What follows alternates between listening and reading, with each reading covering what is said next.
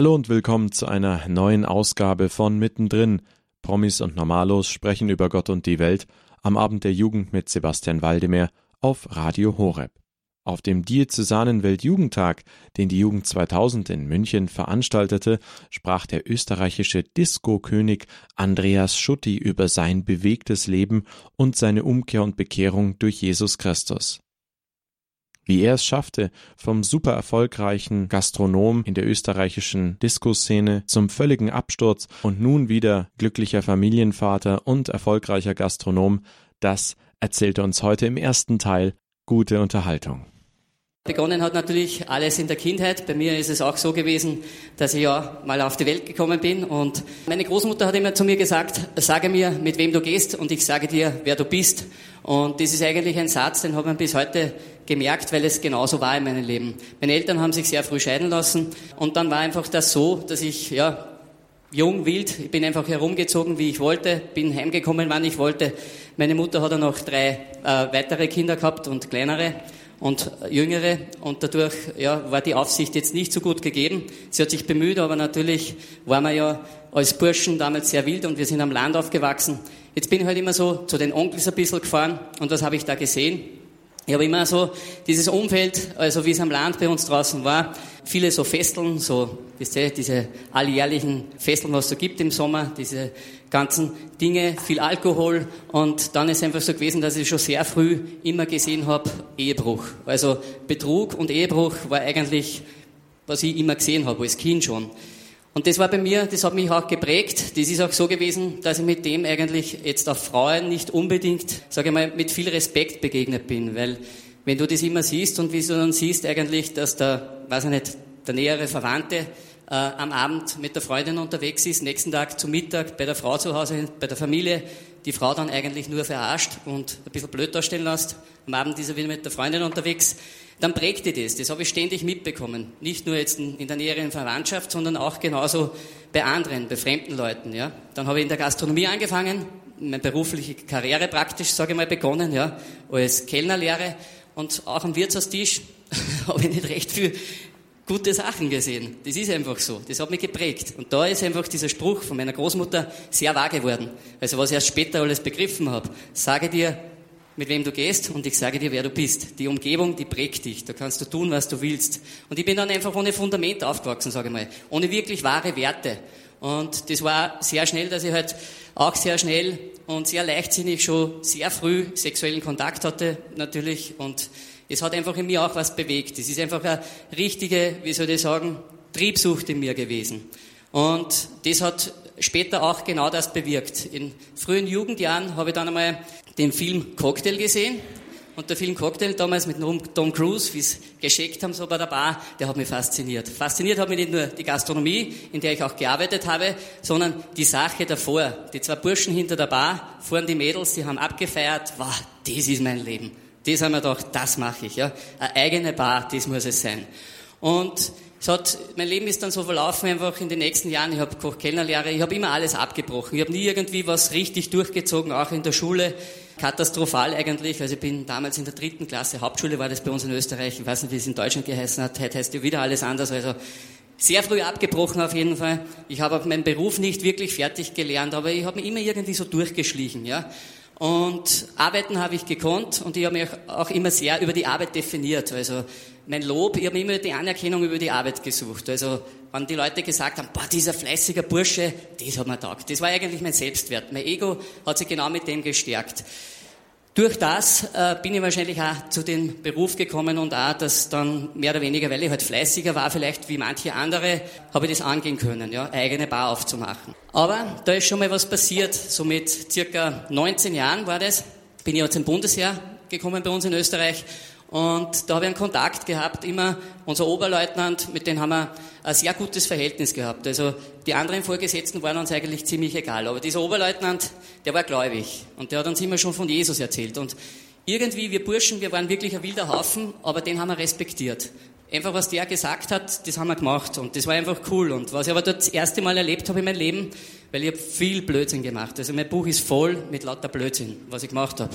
Unglaublich. Also vom Diebstahl bis einfach alles. Ja? Also da ist wirklich alles drinnen. Bis dorthin war ich eigentlich gewohnt, dass ich immer bestraft werde für das, was ich tue. Ja?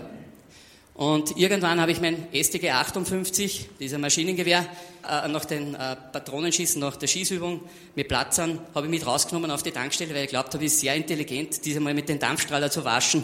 Aber wer es ein bisschen auskennt, ist das natürlich komplett Blödsinn, aber ich habe dann noch mehr Arbeit gehabt, aber ich habe es einfach mitgenommen. Es war natürlich verboten, die Waffe mitzunehmen. Ja.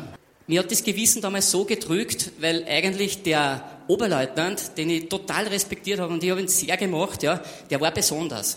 Und ich, mir hat das so gedrückt, dass ich zu ihm gegangen bin und habe ihm das einfach sagen müssen. Das hat mich einfach erleichtert. Ich habe zu ihm gehen müssen und habe gesagt, boah, es tut mir leid, aber ich habe einen Blödsinn gemacht. Ja? Und dann sage ich ihm das und ich habe eigentlich mit der vollen Standbacke gerechnet und, und mit der Strafe. Ich habe nur in seine Augen geschaut, er war wirklich enttäuscht, er hat sich umgedreht, du bist närrisch, er war Kärntner, hat er gesagt, also narrisch auf Deutsch gesagt, ja, und hat sich umgedreht und ist wieder gegangen. Und nächsten Tag haben wir gedacht, ja, da werde ich jetzt eine richtige Strafe ausfassen. Nächsten Tag ist er gekommen und hat gesagt, du, ich habe drüber geschlafen, lass mir das Ganze, mach das aber nie wieder. Ja? Und es bleibt unter uns. Und ich vergib dir das und das ist einfach vorbei. ich bin da gestanden. Eigentlich habe ich gerechnet, jetzt kriege ich jetzt fasse ich irgendwas aus, keine Ahnung, eine, Strafe, dass ich da, da gibt's ja so die, die guten Bestrafungen immer beim Bundesheer. Aber nichts war. Und das hat irgendwie, das habe ich nie weggebracht. Das habe ich einfach gemerkt. Das war keine Strafe. Er hat mir vergeben und er hat mich dann immer genauso behandelt wie früher. Wie das Bundesheer dann vorbei war, er hat mir immer wieder von Jesus erzählt, hat er mir eine Bibel geschenkt und diese Bibel habe ich dann genommen, ich habe mal so ein bisschen durchgeblättert. Aber ich habe mir gedacht, boah, im Alten Testament habe ich da so zum Lesen angefangen, ich verstehe überhaupt nichts, was das alle, nein, wieder zugemacht und ab in die Welt und in die Karriere. Das war dann eben der Startschuss. In dieser Zeit war es immer schon so, meine Eltern haben sich ja früher getrennt und als kleiner Junge habe ich echt gelitten darunter, dass ich keinen Vater hatte. Und ich habe immer geschworen, ich mache es nie wie mein Vater. Ich habe mir das wirklich täglich, glaube ich, fast gesagt und geschworen und habe wirklich auch als Kind über meinen Vater sehr geschimpft und, und, und bin herzogen über ihn. Das heißt, haben mit dem Finger gezeigt und habe ihm auch sehr wenig gesehen, so alle paar Jahre einmal, weil er war in Deutschland dann. Und dann war ich so 19 und wie gesagt, nach dem Bundesheer, nach dem Bundesheer raus. Und dann habe ich auch eine Frau kennengelernt, mit der ich dann einen Sohn bekommen habe. Mein Sohn ist auch heute mit, der Kevin, der bedient hinten. Schaut alle auf ihn, gell? ja, auf jeden Fall war das dann so, dass sie sehr schnell schwanger wurde und Sexualität hat ja keine Wertigkeit gehabt, das hat man halt einfach gemacht, so wie es daherkommen ist. Ja? Und ich habe auf das auch keinen großen Wert gelegt, das heißt, der Trieb hat gesiegt jedes Mal. Und dann war das so, dass ich genau dasselbe gemacht habe. Nach circa einem Jahr bin ich weg gewesen und habe ihn, hab ihn einfach alleine gelassen. Das heißt, alles, was ich gesagt habe, habe ich über den Haufen geworfen. Alles, was mir mein ganzes Leben bis dorthin eigentlich immer gequält hat, was ich, wo ich einen Schmerz gehabt habe, wo ich eigentlich diesen Verlust in mir gespürt habe, habe ich trotzdem nicht geschafft, besser zu machen. Überhaupt nicht. Habe genau denselben Fehler gemacht. Und dann in dieser selben Zeit bin ich ab in die Karriere. Also, und die Karriere war dann, es hat natürlich mit einem kleineren Lokal angefangen. Wenn es wirklich interessiert, ist, könnt ihr in meinem Buch nachlesen, aber ich habe halt auch mit einem kleineren Lokal angefangen, aber ich war immer erfolgsverwöhnt. Die Lokale sind eigentlich Damals war die Zeit, und das muss ich auch dazu sagen, am Freitag war ich auch bei einer katholischen Jugend, also bei Theologie von Fass heißt es, in Wien bei uns. Und da habe ich auch erzählt und da hat mich einer gefragt, ob ich nicht da stolz drauf bin und, und so, ich habe die Nachtschicht gemacht. In Österreich hat das ein bisschen einen Namen, ja, gerade bei den Jugendlichen, die dorthin gegangen sind. Natürlich hat mich das damals stolz gemacht und natürlich bin ich da, da richtig so in die Höhe geprescht mit allem drum und dran, aber ich habe überhaupt kein Fundament gehabt. Ich habe mit diesem ganzen Erfolg und mit dem ganzen Zeugs überhaupt nicht umgehen können und von dem erzähle ich euch jetzt ein bisschen, was das mit mir gemacht hat. Wenn ihr das seht, da, das ist ja, in Österreich ist ECO, ist unser Wirtschaftsmagazin, also am ORF, das ist, schauen sehr viele Wirtschaftstreibende, also das kommt eigentlich, ist, ist ein bisschen höher situiert, sage ich, und jeder, boah, wenn du im ECO bist, das ist was Besonderes, so quasi. Ich muss dazu sagen, das war natürlich dann auch so, dass mich das alles auf einen anderen Level gehoben hat, menschlich, mit dem Ego aber. Es war einfach so, dass ich den Boden unter den Füßen verloren habe. Ich habe mich gefühlt wie ein, wie ein kleiner Gott. Ja? Ich habe geglaubt, ich bin sowieso der Superchecker überhaupt und bin von, eigentlich von gar nichts gekommen und dann auf einmal habe ich Millionen verdient damals. Nicht nur in Schillinge, sondern schon in Euro. Ja?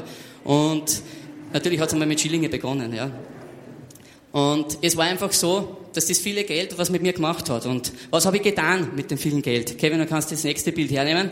Karriere war so, dass immer tausende Leute oft auch vor der Türe gestanden sind in den Nachtschichten und die sind gar nicht reinkommen, weil so viel los war in der Spitzenzeit. 2003, wie der Bericht gemacht wurde, war, man, war das erfolgreichste Jahr von uns und genau in der Zeit habe ich begonnen, wirklich zum Nachdenken, was mache ich überhaupt, wie ist mein Leben, warum mache ich das und und und. Also da hat was begonnen. Begonnen hat es aber auch wegen dem, weil da ein Lied auch von den Söhnen Mannheims damals rausgekommen ist. Das Lied heißt Vielleicht, ja. Und das Vielleicht habe ich zum Denken angefangen. Das habe ich mir immer wieder heruntergespielt und vielleicht hören sie nicht hin, vielleicht fällt ihnen der Sinn. Und genauso war es bei mir auch, ja. Und was machst du mit viel Geld, ohne Fundament, ohne dass du eigentlich weißt, was du damit tun sollst? Nächstes Bild, Kevin. Du kaufst da Autos. Habe mir einfach Autos gekauft, alle möglichen Autos. Und es war nicht nur so, dass ich die Autos gekauft habe, sondern eigentlich meine, meine jetzige Frau, die Astrid, weil die war eine geschundene Seele. Ihr hört mittendrin, Promis und Normalos sprechen über Gott und die Welt am Abend der Jugend mit Sebastian Waldemar auf Radio Horeb. Heute hört ihr den ersten Teil der Bekehrungs- und Lebensgeschichte von Andreas Schutti, dem österreichischen Disco-König, heute wieder erfolgreicher Gastronom, den er auf dem Diözesan Weltjugendtag, den die Jugend 2000 Ende März diesen Jahres in München veranstaltete, hielt. Hier ist für euch die Outbreak Band mit Horizont.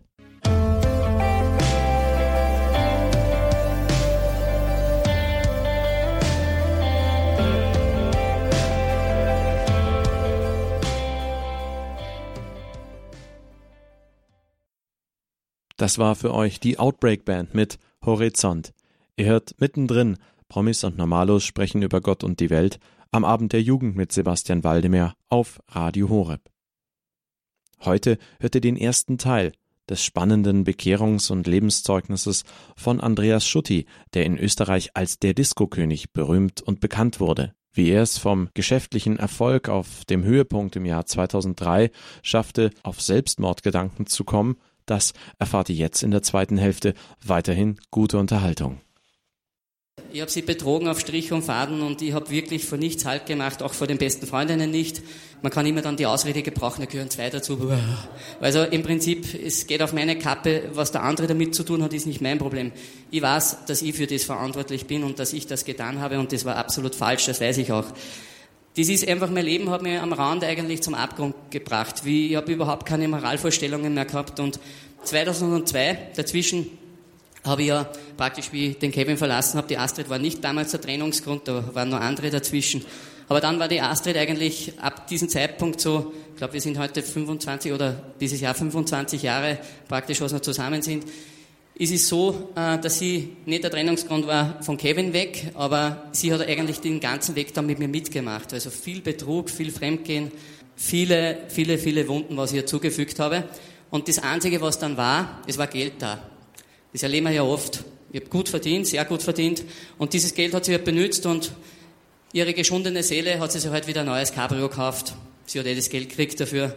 Sie ist einkaufen gegangen, hat sie halt Louis Vuitton Taschen gekauft. Weiß ich nicht, irgendwann waren es 200 Stück, was der Hamelin gehabt hat.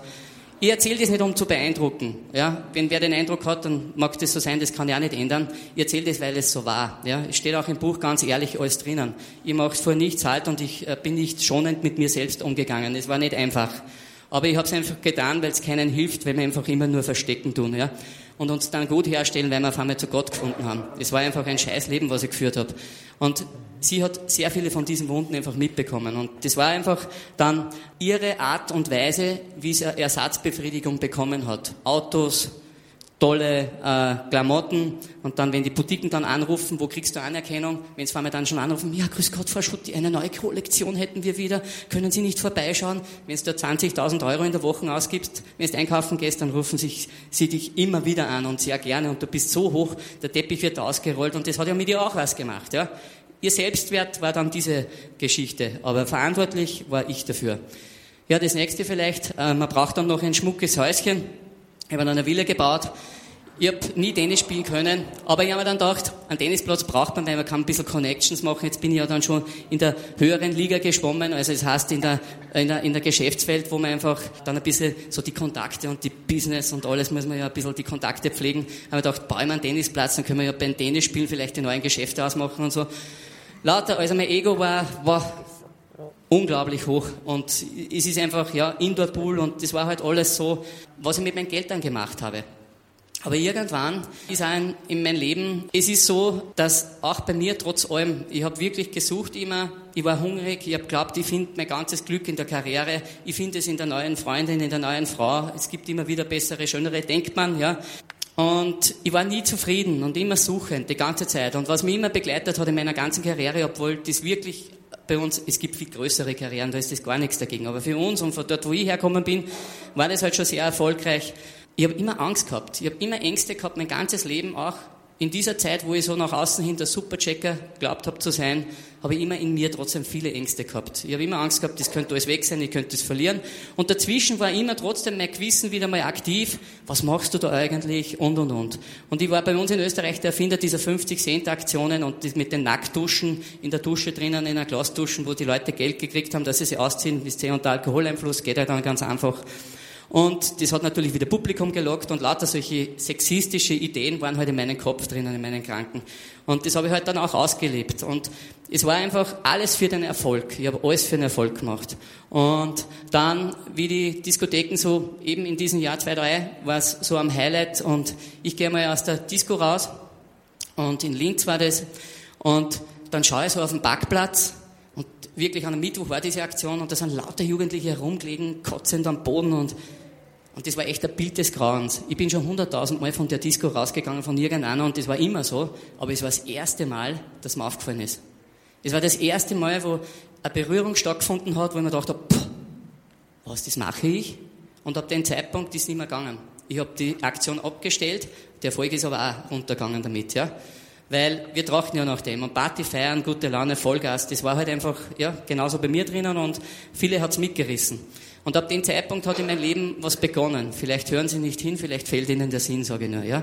Es hat einfach ein Prozess begonnen in mir, den ich nicht verstanden habe. Ich habe glaubt, alles, was ich auf einmal gemacht habe, habe ich in Frage zu stellen anbe äh, angefangen. Nur, was tut der kranke Kopf, der überhaupt keine Grundlage hat, der überhaupt keine, keine Wertvorstellungen hat, der fängt an, im Außen zu suchen. Und genau das habe ich gemacht. Ich habe nicht bei mir zum Schauen angefangen, sondern bah, na, die Astrid, also damals waren wir noch nicht verheiratet, aber meine Lebensgefährtin, es passt nicht mehr. Die ist, na, die versteht mich ja nicht, ich bin so arm und ja, auf kommt in den Zeitpunkt natürlich gerade die aktuelle Miss aus Österreich daher und die ist mir über den Weg gelaufen, die hat mich verstanden. Alles, was ich gesagt habe, hat die verstanden.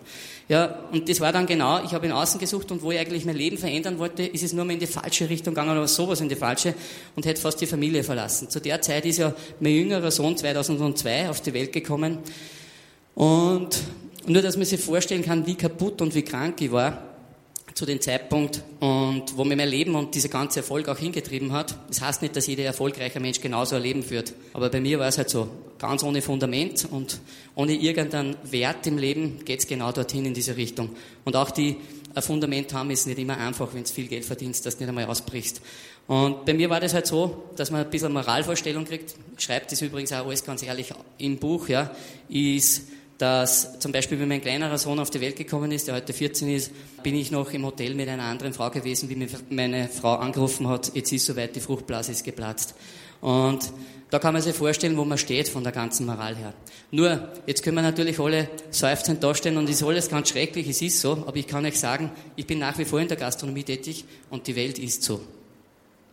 Es ist so. Ganz viele leben so. Die meisten eigentlich. Betrug, Ehebruch, Fremdgehen, Bescheißen, Beschiss, das ist einfach ganz üblich.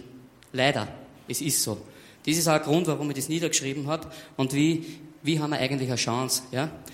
Ich habe nicht gewusst, wie eine Chance habe aus diesen Süchten, die sich mittlerweile ja, das, das Leben entwickelt sich ja zu einer Sucht nachher. Du machst ja diese Dinge, du wirst ja süchtig nach dem. Es treibt dich einfach diese Sucht voran, einfach dieses alles zu tun. Das ist keine Ausrede. Wer Süchte hat, der weiß, er möchte vielleicht öfters ausbrechen, aber er hat keine Chance. Und bei mir war das dann einfach so, dass einfach das weitergegangen ist. Ich bin da noch ganz viele Jahre gegangen und dann habe ich eine Hilfestellung von oben bekommen. Wie ich damals noch nicht wusste, dass das so ist natürlich, weil ich war ja suchend. Vorher habe ich mal gesucht in der Esoterik, in den ganzen asiatischen Zeug. Ich war suchend, ich habe gewusst, ich will mein Leben verändern, habe aber nicht gewusst, wie geht das überhaupt. Ja? Habe Familienaufstellungen gemacht, habe spirituelle Bücher gelesen, alles. Also ich habe wirklich, ich bin da überall herumgeschwenkt und äh, ich weiß noch, in meiner Villa damals habe ich es noch gehabt, habe ich in einer Nacht einmal die ganzen äh, Ecken abgeschlagen, weil ich da habe geglaubt, na Feng Shui hilft mir vielleicht, die runden Ecken und alles, dass mir das nicht mehr so angreift und auf einmal, na, unglaublich. Also gibt es ein Video, das werde ich mal online stellen in Kürze. Was man nicht alles tut, wenn man dann suchend ist. Aber ich glaube auch daran, Gott hat schon längst gesehen, dass ich wirklich suche und dass ich, mein, dass ich eigentlich mein Leben verändern will. Ich weiß nur nicht wie. Und da war er am Weg und dann ist eine ganz große Hilfe gekommen im Jahr 2005. Hausdurchsuchung, Finanzamt, Steueranklage 60 Millionen Euro. Bei uns auch in Österreich zwingend Haftstrafe. Ich habe sehr paar so aktuelle Fälle, aber die sind viel höher natürlich. Aber im kleinen Bereich halt bei uns in Österreich war es halt auch eine große Anklage in der Gastronomie und wir waren damals in der Gastronomie halt sehr bekannt. Und es war einmal so, dass man das gleich einmal, es hat man natürlich, zuerst habe ich es einmal von außen betrachtet, aber dann habe ich sofort gewusst, ich habe das gemacht, ich habe Steuer hinterzogen. Ich weiß ja, das passt, das ist okay. Und jetzt muss ich einfach schauen, wie komme ich aus der Misere raus. Wie kann ich mich eigentlich, was muss ich tun? Das erste war mir klar, ich muss mein Leben verändern. Komplett. Kurz vorher, bevor das war, habe ich meiner heutigen Frau, der Astrid, meiner Lebensgefährtin, bin ich einfach von der Miss weg. Da habe ich vorher die Entscheidung getroffen, das war nicht bevor die da waren, sondern vorher. Und habe gesagt zu ihr, ich komme zurück, ich mag mein Leben mit dir verbringen. Das war eine Vernunftsentscheidung, weil nach nach versuchten Patchwork-Leben habe ich gemerkt, das Patchwork-Leben funktioniert nicht. Das ist nicht so. Das ist irgendwie von innen heraus, hat das nicht sein wollen. Wenn ich mit meinen Kindern bei der Freundin war, habe ich gemerkt, das passt nicht. Das ist nicht die Mutter. Das stimmt, irgendwie passt das Bild nicht. Habe meine Kinder wieder gepackt und bin wieder äh, nach Hause gefahren und das öfters zweimal am Tag, weil ich einfach zwischen, bin ich gependelt zwischen Wien und Linz. Das sind so eine Strecke, 250 Kilometer circa. Und es war halt einfach, ja, ein Wahnsinn, dieses Leben damals. Und auch dieses Leben hat mich einfach auch so weit gebracht, dass ich mir letztendlich auch das Leben nehmen wollte. Ich war so weit, ich weiß noch, bin ich auf der Autobahn gefahren, habe das Lenkrad mit einem Finger in der Hand gehabt und habe mir gedacht, es war so einfach. Einfach jetzt auslassen, geradeaus fahren mit 250 oder 260 Sachen, da spürst du nichts mehr, dann ist das vorbei. Also mein Leben, was ich so geführt habe, was sich vielleicht für manche Leute so cool anhört, äh, hat mir eigentlich in den Tod getrieben. Das war mittendrin. Promis und Normalos sprechen über Gott und die Welt am Abend der Jugend mit Sebastian Waldemar auf Radio Horeb. Heute gab es den ersten Teil des spannenden Bekehrungsweges von Andreas Schutti, der in Österreich auch als der Diskokönig bekannt und berühmt wurde wie er als erfolgreicher Geschäftsmann von Zweifeln geplagt doch zunächst seinen lasterhaften Weg weiterging, bis ihn Selbstmordgedanken packten und wie sich dann Hilfe von oben einschaltete, erfahrt ihr im zweiten Teil. Nächste Woche am Montag um 19.45 Uhr hier bei Mittendrin. Wenn ihr euch die heutige Ausgabe erneut anhören möchtet, geht auf unsere Website www.hore.org. Im Bereich Jugend unter Podcast findet ihr auch die heutige Mittendrin-Ausgabe.